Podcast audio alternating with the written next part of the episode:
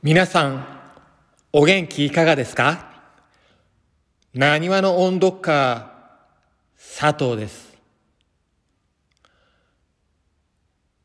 休校が続き、そして、久しぶりに教室に子供たちが集まって、さあ、音読をしようって思っても、みんなマスクをして、そして机は一人一人離れていて、そして教室で大きな声も出せません。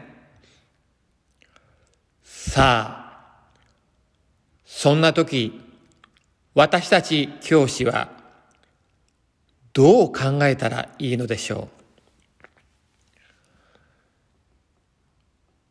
どんな状況にあろうとも、私たち教師は、子供たちが少しでも前一歩前進すること、そして少しでも子供たちを成長に導くこと、これが私たちの仕事です。プロとしての教師の仕事です。ピンチの中には必ずチャンスがあります。こんな制限されたこういう状況の中でも一番大切なことは何か今皆さんの目の前にいる子供たちにとって一番大切なことは何なのか。今できる一番大切なことは何ができるのかを考えると。そして学年のメンバーと職員室の仲間たちと一緒に考えていくことが私たちができる最善のことではないでしょうか。では、6月号に書かせていただきました。犬になって、ワン猫になって、ニャー象になって、ポー三村図書1年生の教科書12ページには、集まって話そう。好きな動物を選んでお話ししてみよう。そのような学習活動が組まれていますね。その発展系として、自分が選んだ好きな動物の鳴き声で、最後、泣いてみよう。22ページ、歌に合わせてあいうえを。これを合わせてみます。明るい朝日だ、あいうえを。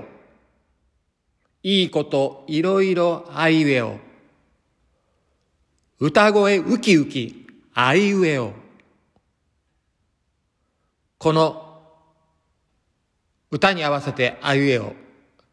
いろんなバリエーションを工夫して、子供たちを飽きさせずに、そして、このコロナ時代だからこそ、楽しい音読を私たち教師がすべきです。教室の中でみんなで声を合わせて音読ができない。でも、先生が楽しい音読をして、みんな今は教室ではできないけど、お家でやってみて。お家の人に聞かせてみて。そんな風に素敵な音読を子供たちに聞かせてあげてください。僕は犬になるね。私はそれじゃあ猫で。じゃあ僕はゾウさんになるよ。明るい朝日だ、あいうえお。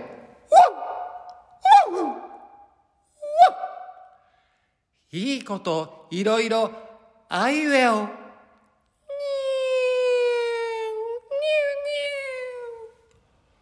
歌声ウキウキあいうえお。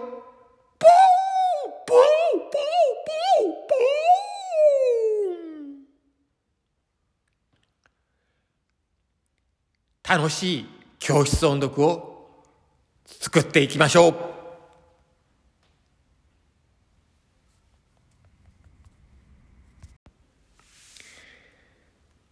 皆さん、お元気いかがですか？なにわの音読家です。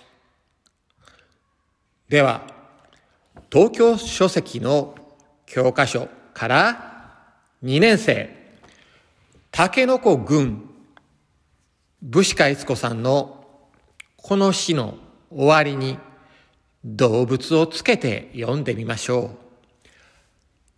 竹の子軍。武士か悦子。タケノコがぐん背伸びして土を割ったよ。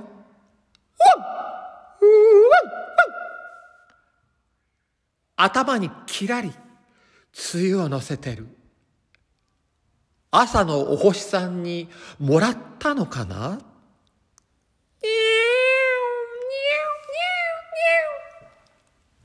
タケノコ伸びろ。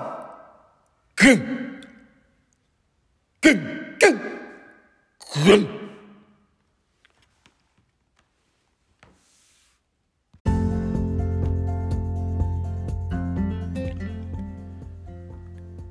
いい天気。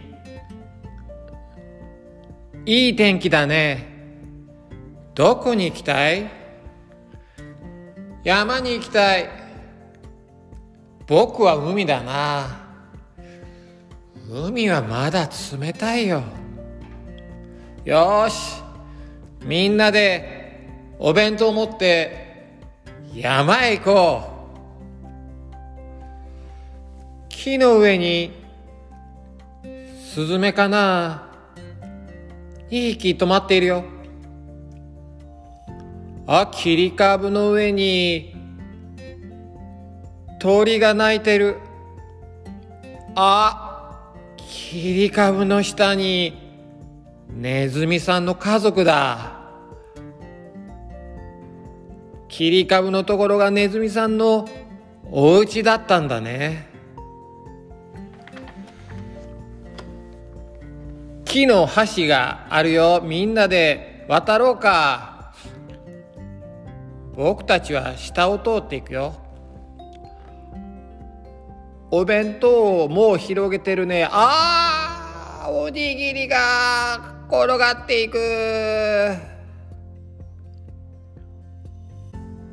遠くにもくもくと白い雲が海からもくもくもくもくと雲が大きい雲がたくさんあるね。あネズミの家族一匹小さな子供が後ろから追いかけていくよ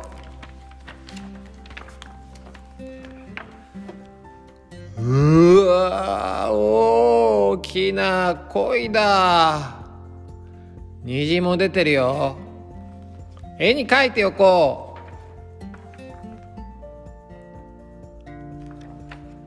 う。いい天気。さあ行こう。広い世界へ。飛び出そう。ワクワクするね。楽しいね。楽しいね。楽しいね。楽しいね。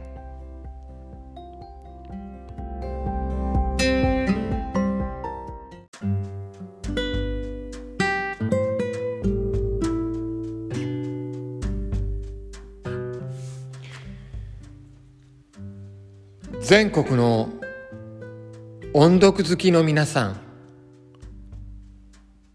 お元気ですか？なにわの音読家佐藤です。休校が続き子供たちとなかなか会えないそんな4月そして5月です。でも子供たちはやってきます。教室に帰ってきます。その時教室でみんなで元気な大きな声で音読っていうわけにはいきません。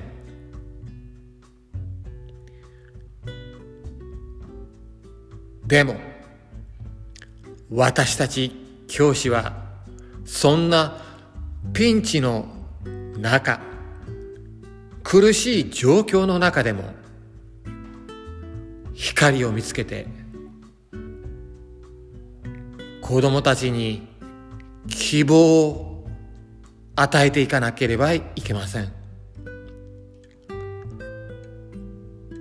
こんな時だからこそ私たちはああやっぱり教室でこうして先生の音読を聞くっていいな。あ先生のこの今日の音読をお家でやってみよう。ああ早くみんなで一緒に声を合わせて音読したいな。そんな風に子供たちを思わせたいじゃないですか。こんな時だからこそ私たちは子供たちにああ本当に音読っていいなって思わせるチャンスなんです。練習を重ね子供たちの前でじゃあみんな先生の音読聞いてくれる？って言ってやるその音読その一瞬は一世一代の今まで二十何年間あるいは三十何年間生きてきた自分の人生の中での一世一代の最高の音読を子供たちに聞かせようじゃありませんか。さあ、それでは今日は東京書籍2年生の風の郵便屋さん。これを音読してみましょう。風の郵便屋さん。竹下文子。風の郵便屋さんは風の自転車に乗ってやってきます。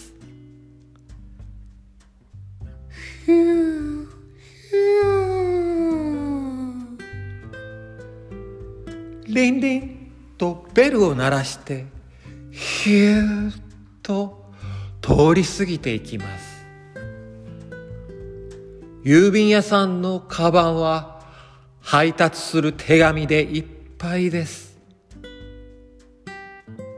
でもちっとも重たそうではありません。狭い道でも坂道でも郵便屋さんは口笛を吹きながらすいすい走ります。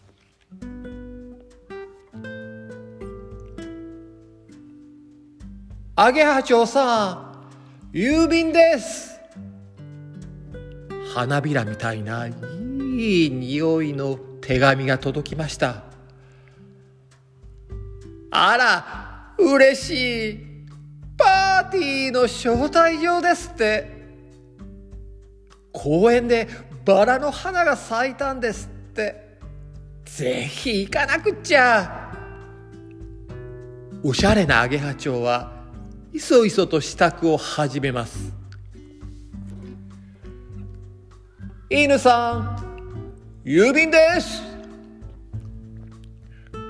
庭の犬小屋のおじいさん犬のところには、はがきが届きました。ほう。隣町に引っ越していった孫たちからだ。みんな元気に暮らしていますか？うーん、よかった、よかった。犬は目を細くして何度も何度もはがきを読み直します。今日はこれくらいにしておきましょう。少し私もエネルギーを使い果たしてしまいました。なにわの音読カーは少し年を取ってます。では、5月中に必ずまた続きをアップしますので、また私もより音読を磨いていきます。今日の私のこの風の郵便屋さんの音読は50点でした。